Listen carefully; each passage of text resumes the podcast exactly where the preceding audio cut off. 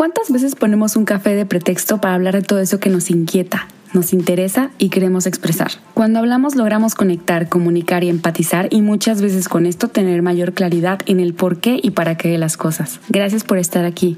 Comenzamos.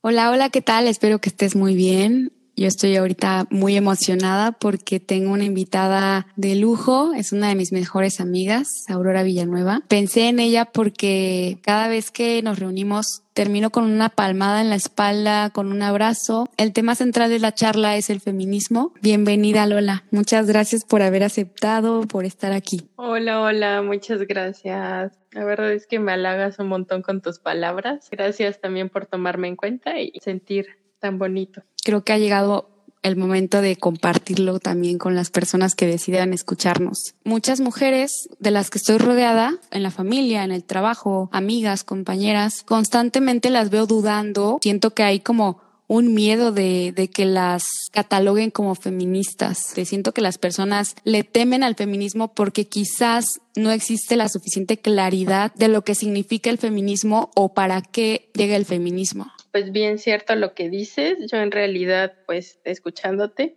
digo, no, pues sí, yo también ya pasé por esto, ¿no? O sea, en algún momento ninguna de nosotras tiene todas las respuestas ni todo el conocimiento nunca, pero pues en el camino que llevo recorrido de aprender, también de otras mujeres, de espacios, de, pues, de mi propio entendimiento y el de otras compañeras, lo que te podría compartir es que ya pasé también por ahí, o sea, es, es normal ese miedo, pues desde pequeñas nos enseñan a, a, rechazarnos a nosotras mismas, a desvalorizar lo que es ser mujer, los atributos femeninos como sensibilidad o negar nuestra fuerza también. Entonces, pues es natural que cuando viene un movimiento que de alguna forma nos da ese permiso, ¿no? Nos da la fuerza para permitirnos pues un montón de cosas, entre ellas ser fuertes, ser sensibles al mismo tiempo, pues la capacidad de ser humanas sí. genere miedo, ¿no? Y también por todo lo que está alrededor, lo que es muy estigmatizado y rechazado, pues es la lucha social, ¿no? El activismo político. Por ejemplo,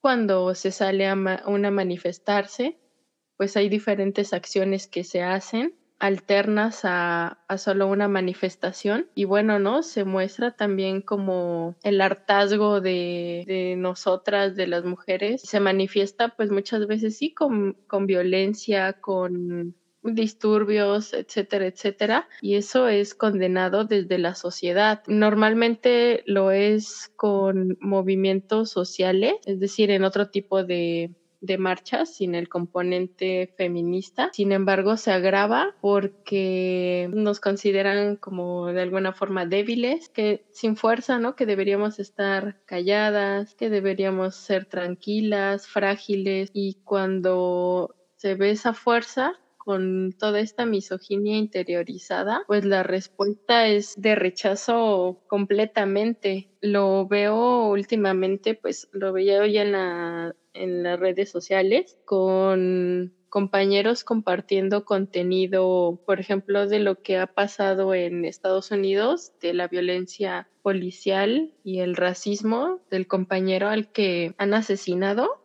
Sí, George Floyd.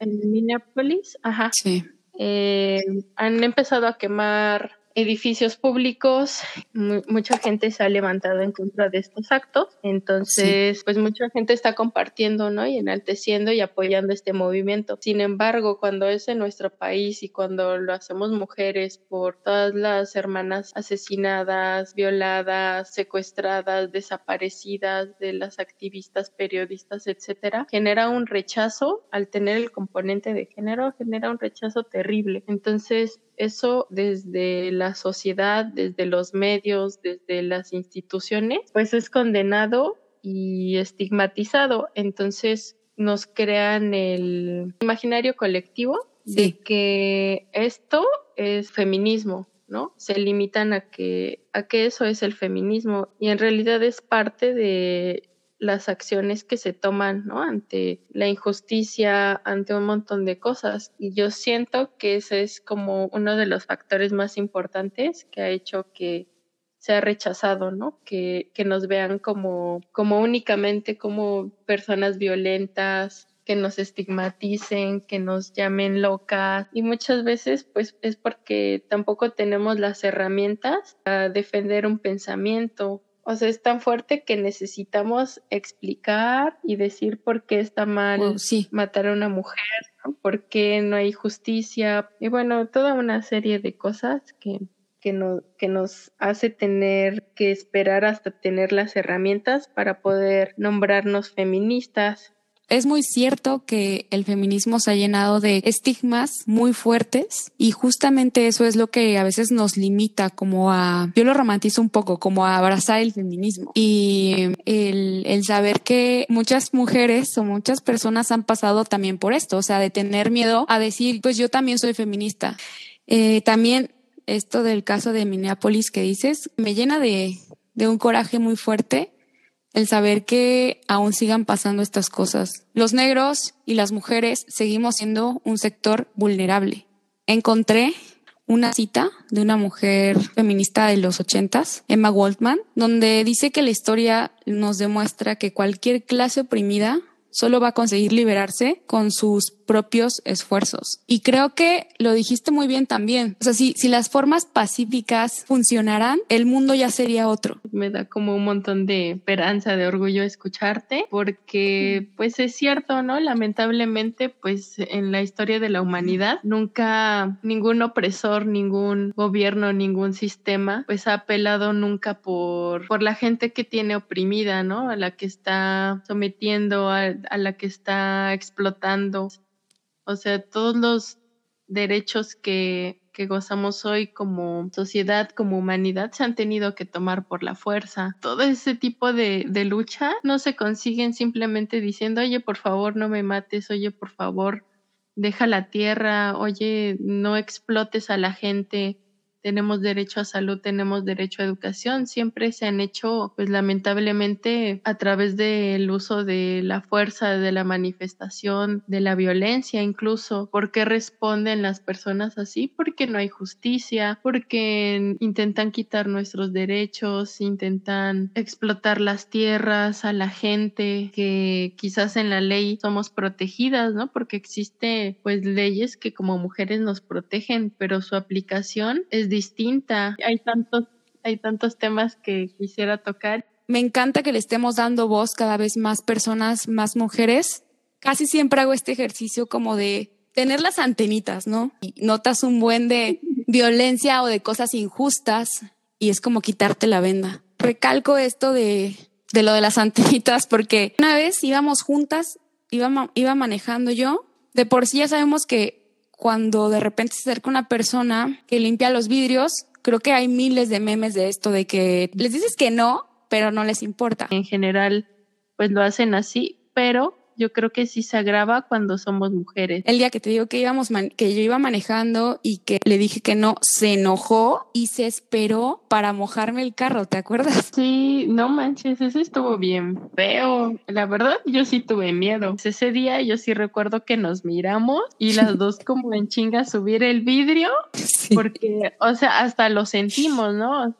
Voy a contar una historia, voy a interrumpirla para contar una historia. Sí, sí, sí. Eh, no recuerdo bien dónde lo escuché o lo leí, pero así hablaba sobre el lenguaje, ¿no? En la escuela, cuando se utiliza el género masculino en decir, por ejemplo, niños y se incluye a, a las niñas, ¿no? Entonces, la historia dice como que, pues, cuando vamos a la escuela, y dicen, ah, pues todos los niños traigan la tarea, ¿no? Y una de las niñas dice, bueno, pues uh, yo no lleve la tarea porque soy niña. Entonces la maestra la regaña y le dice, no, pues es que cuando digo niños me refiero a niños y niñas. Y bueno, ¿no? Tiempo después, la maestra dice, ah, pues todos los niños que quieran participar en el torneo de fútbol, anótense, ¿no? Y esta misma niña se anota para participar en el torneo de fútbol y la maestra eh, le dice que no, que solo niños, contradiciendo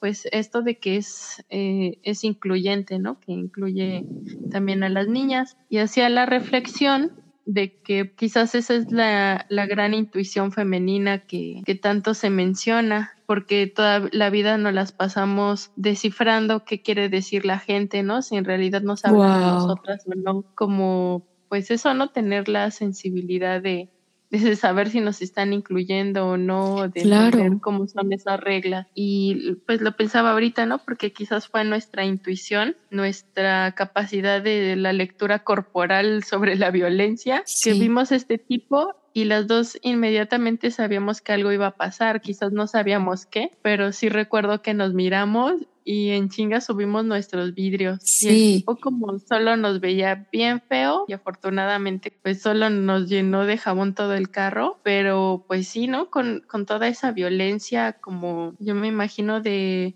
pues de habernos negado a que, a que limpiara el parabrisas y quizás porque nos vimos como pues muy claras, ¿no? Muy firmes de decir no y te estoy diciendo que no, como en tantos ámbitos de la vida, ¿no? Cuando tú dices no, igual hay chistes sobre eso. Si dice no, es probablemente que diga que, sí. O si dice quizás no, te está diciendo que sí, pero que insistas.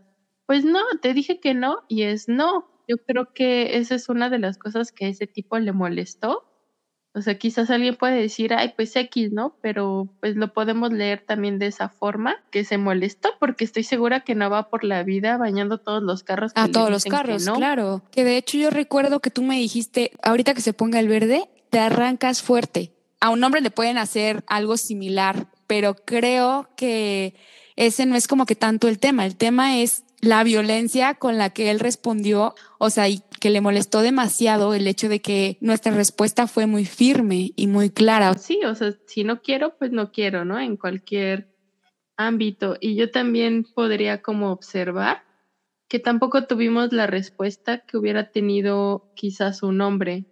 O sea, la respuesta de miedo no es propia de, de quizás como un hombre se hubiera sentido, quizás bueno, para empezar, dudo que se lo haya querido hacer a un hombre, ¿no?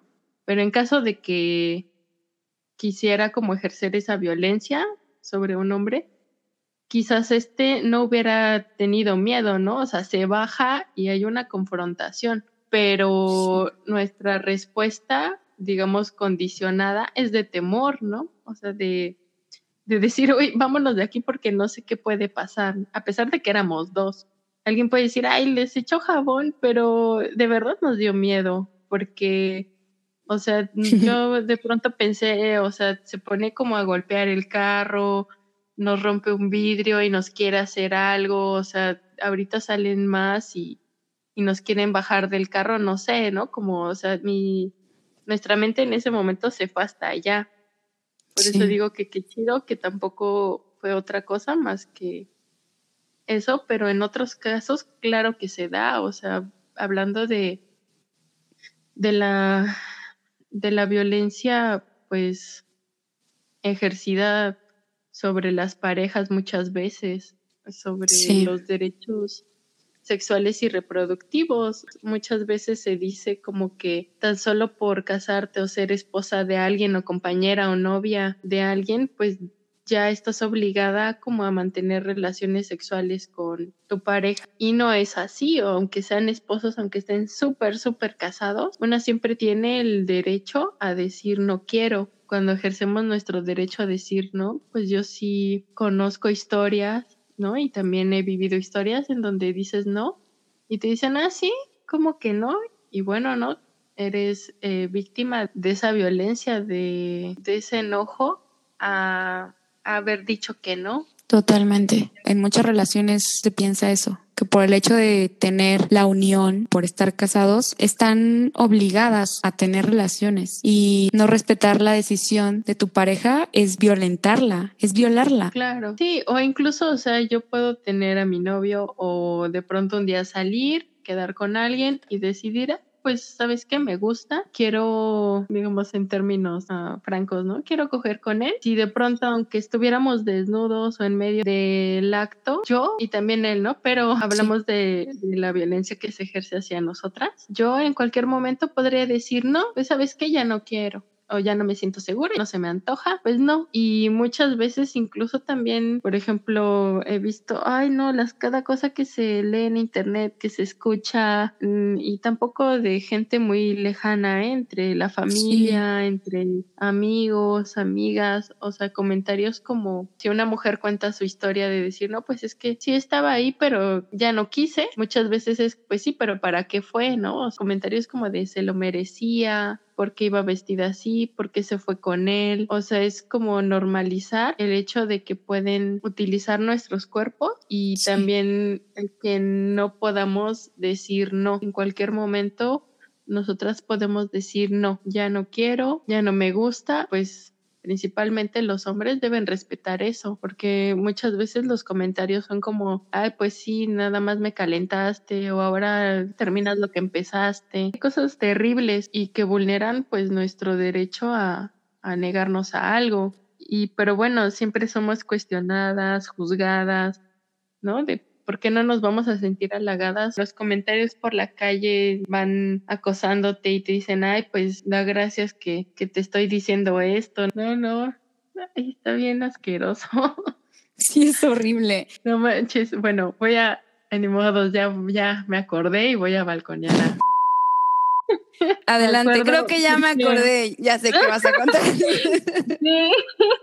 Sí. Dale. para mí el feminismo pues me ha ayudado como no solo a identificar cosas, sino también a hacer algo al respecto. O sea, me ha dado pues de alguna forma el respaldo en mí misma para no quedarme callada. Entonces, sí. vamos pasando por por una onda de, no sé, como de materiales y tenían como afuera una de canes, pues ya sabes, ¿no?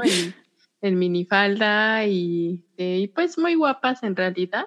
Íbamos pasando y tocó el claxon de, de, de, adiós, y no sé qué tanto dijo y así como de y recuerdo que igual solo volteaste a verme así como de y dije, no, yo tengo que decirle algo. Creo que lo cuestioné, no recuerdo muy bien, pero sí le dije que porque hacía eso, que eso, pues nadie se lo estaba pidiendo. Y bueno, ¿no? Ya como abrimos el, el debate, tampoco tenía tantas herramientas y yo decía como de, ¿qué le pasa? No tiene que hacer eso. Entonces sí abrimos como un debate y al final, pues yo creo que para no discutir más, él dijo así de, bueno, está bien, ya, ¿no? Y simplemente si no lo entienden, no lo hagan, ¿no? Y ojalá lo pudieran entender porque no está bien hacerlo. Aunque no lo entiendan, pues no lo hagan. Es violencia que ejercen hacia nosotras. Totalmente. pues sí, nosotras vamos caminando no solo asqueadas, sino con miedo porque es una realidad que por ir caminando en la calle, vayas vestida como vayas vestida. Me ha pasado incluso ir en pants tapada hasta la cabeza, falda larga con falda corta, con cualquier cosa. Entonces no se trata de la ropa que llevemos, de cómo nos veamos, si según somos bonitas o no. O sea, eso no importa. Todas hemos sido víctimas de de acoso, quizás no podemos identificarlo, pero pues es así. Sí, siguen perpetuando la violencia. De alguna forma, creo que todos los comportamientos que tenemos se van heredando. Alguien más los ve, los aprende, los replica y es un círculo de nunca acabar. Y yo, yo de verdad te aplaudo que hayas alzado la voz.